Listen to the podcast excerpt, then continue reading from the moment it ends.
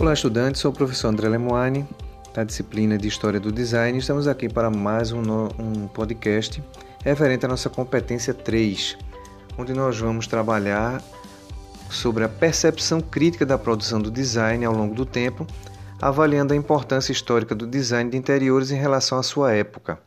A gente já viu um pouco a respeito da história do design, né? então nessa nossa competência nós vamos trabalhar um pouco a crítica a respeito do sentido das funções do design, design sociedade de consumo, design e arte, processo criativo e projetual do design e design, comunicação e semiótica. Né? A gente já entra assim num campo um pouco mais aprofundado, onde nós vamos discutir qual o sentido do design dentro da sociedade, certo? É a relação do design com a sociedade de consumo, que a gente sabe que é muito forte, principalmente nos dias de hoje, onde o designer, por um lado, é, digamos assim, forçado a trabalhar com ideias que são transmitidas mediante tendências externas, ao mesmo tempo em que ele precisa ter respeito pelo cliente e buscar projetos onde esse cliente seja favorecido ao máximo, né? Mas existem também aqueles designers que trabalham diretamente com as indústrias e como é que ele pode trabalhar sendo pressionado por uma indústria que quer vender sempre e cada vez mais, né? Então são dilemas bastante importantes que a gente precisa encarar de frente, né? A gente vai trabalhar também a questão sobre o design e arte, o que é design e o que é arte, as diferenças que existem entre uma coisa e outra, que não são a mesma coisa. Muita gente pensa que design é arte, mas na realidade não é.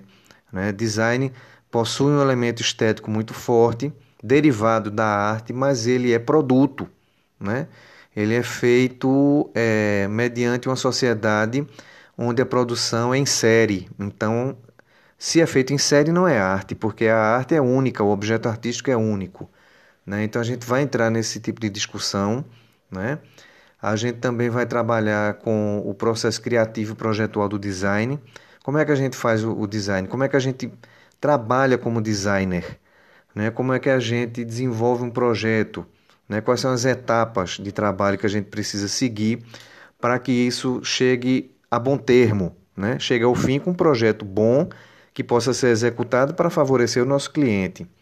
Né? A gente vai ter que ver isso com muito cuidado, né? vai analisar alguns aspectos dessa questão e também vamos trabalhar com aspectos é, da comunicação do design. Né? O design como simbologia, o design como símbolo, signo e significado dentro da sociedade. Né?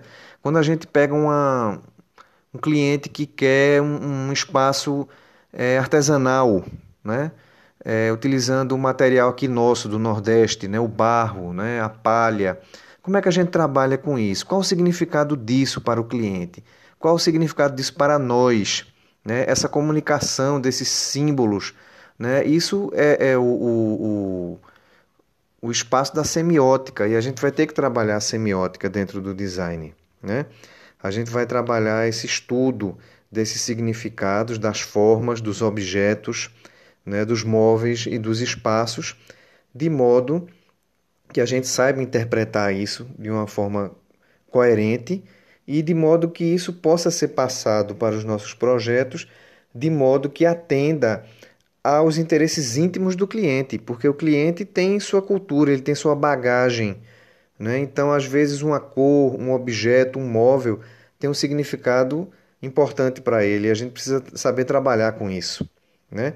Então, a gente tem aí uma competência bastante interessante, rica de significados, de elementos a serem discutidos no nosso fórum né? Eu espero que todos participem.